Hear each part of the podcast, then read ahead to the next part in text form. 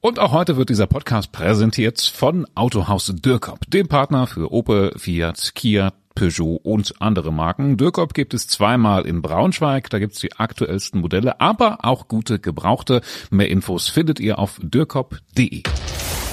Hi und herzlich willkommen. Hier ist 5 nach 5, euer Nachrichtenpodcast der Braunschweiger Zeitung. Ich bin Christina und das sind die Themen heute.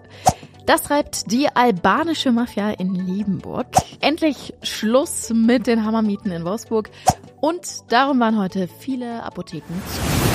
Es ist die Champions League des illegalen Cannabisanbaus. Mehr geht kaum.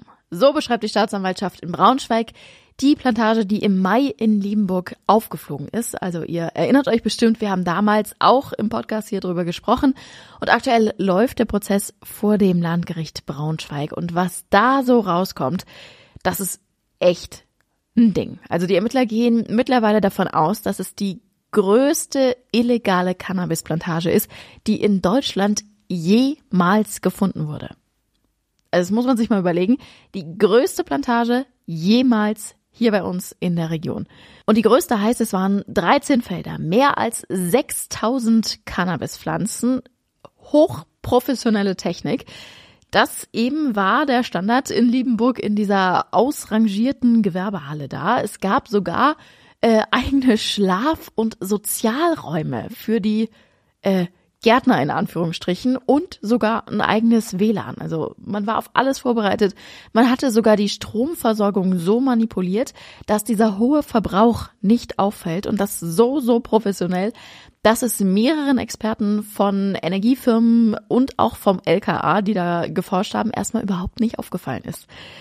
Millionen sind da in diese Anlage reingepumpt worden. Man kann jetzt sagen, boah, wozu der Aufwand? Es hätte sich durchaus gelohnt, wenn das so geklappt hätte. Also die Ermittler schätzen, wenn das alles so gelaufen wäre, man hätte diese Pflanzen ernten können. Also es war ja kurz vor ähm, Höhepunkt sozusagen, also dass die Pflanzen fertig waren für die Ernte.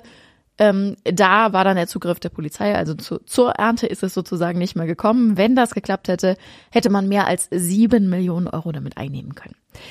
Jetzt fragt man sich natürlich, wer zum Teufel steckt hinter so einer Plantage hier bei uns? Und das ist richtig wild, denn diese besagte Plantage soll wie viele andere in Deutschland auch, auch der ähm, albanischen Mafia gehören.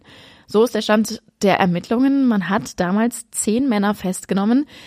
Wenig überraschend sind das aber natürlich eher die kleineren Fische. Der Kopf der Bande soll sich am Tag des Zugriffs noch nach Albanien zurück abgesetzt haben. Keiner weiß, wo er hin ist, oder zumindest sagt keiner, dass er weiß, wo er hin ist. Ähm, denn die Männer schweigen auch. Also keiner von ihnen gibt irgendwas zu, sondern die sagen alle, Sie hätten in Deutschland einfach nur als Gärtner arbeiten wollen, ähm, bessere Bedingungen, besserer Lohn als in ihrem Heimatland Albanien. Von diesen kriminellen Strukturen hätten sie nichts gewusst. Ähm, ob das wirklich so ist, das muss natürlich jetzt im Gericht geklärt werden. So oder so droht ihnen eine längere Haftstrafe. Je nachdem, ob sie gestehen, ob sie nicht gestehen, würde sich das um ein paar Jahre nochmal mm, unterscheiden. So, während die Ermittlungen laufen, oder die Gerichtsprozesse laufen, es ist aufgeteilt in mehrere, finden sich aber jetzt auch immer wieder Querverweise noch auf andere Plantagen in Deutschland. Also mindestens sechs bis acht, glaube ich, sind es, die in ähnlicher Größenordnung dann schon auch noch wieder aufgedeckt wurden. Hochspannend alles. Wir sind natürlich im Gericht weiter für euch mit dabei. Erste Urteile soll es dann im Januar geben. Es gibt gute Nachrichten für alle, die in Wolfsburg zur Miete wohnen. Bisher ist es da nämlich so, dass es keinen Mietspiegel gibt. Das heißt also, der Vermieter, der darf selbst bestimmen, wie viel er an Miete für seine Wohnung verlangt. Und äh, ja, wir wissen alle, dass sie da oft auch großzügig sind. Wir müssen es, oder viele von uns müssen es wahrscheinlich wohl oder übel zähneknirschen zahlen. Es hilft ja alles nichts. Seit dem letzten Jahr gibt es aber ein Gesetz, laut dem alle Städte mit mehr als 50.000 Einwohnern einen Mietspiegel haben müssen.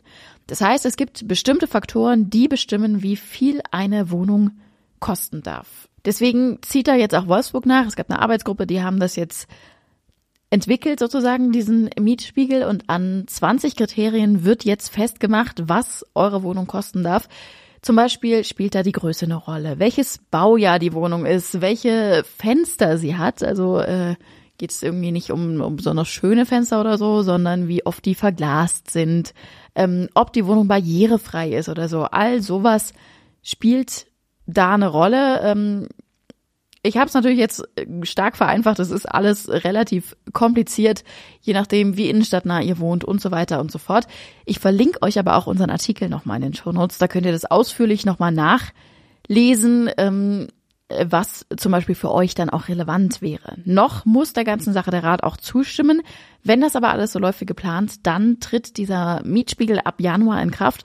Und dann gibt es, das finde ich persönlich ganz praktisch, auch so einen Online-Rechner dazu. Also da kann man dann sagen, ich wohne da und da und äh, habe die und die Fenster und dieses und jenes. Und dann könnt ihr euch anzeigen lassen, was eure Wohnung kosten darf. Ab Januar dürfen Vermieter dann nämlich nur noch maximal zehn Prozent mehr nehmen als das, was der Mietspiegel vorgibt. Also es ist so eine Transparenz einfach für beide Seiten irgendwie.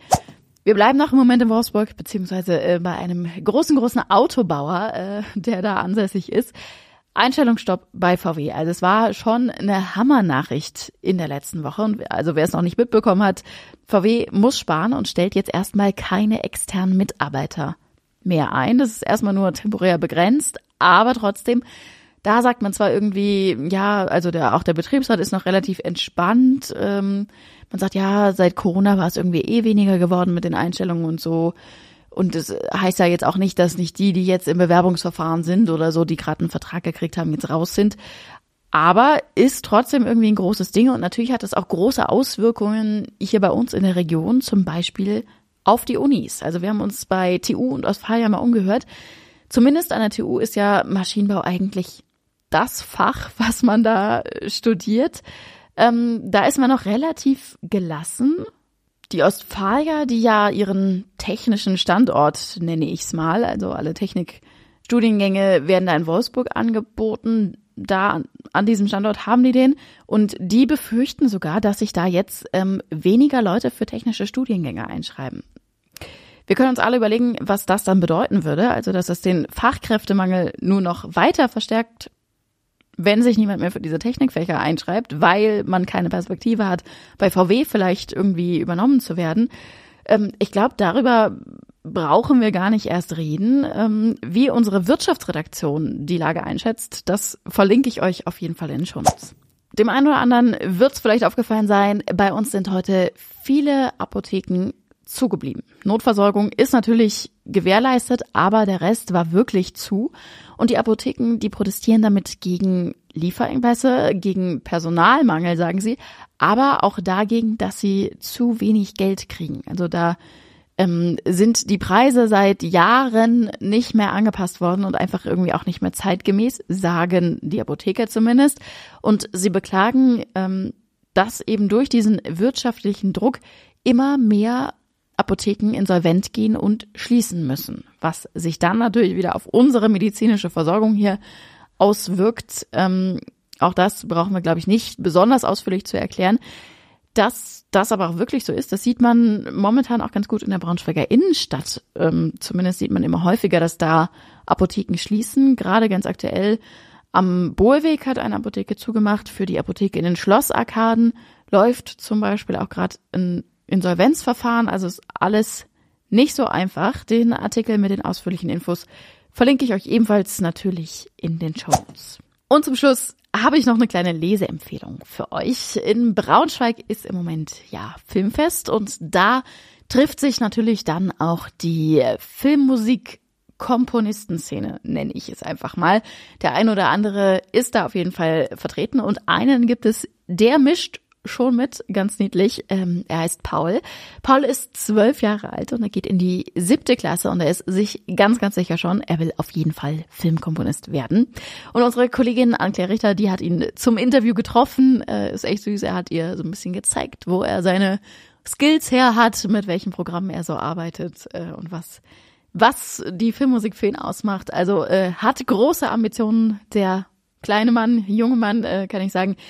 Ist ganz süß, verlinke ich euch in den Shownotes. Damit sind wir auch schon am Ende heute angekommen. Wie immer, wir freuen uns über Fragen, Anregungen, Kritik, aber natürlich auch, wenn ihr eine Bewertung da lasst. Das hilft uns ganz enorm weiter. Ich danke euch und wünsche euch einen schönen Feierabend und bis morgen.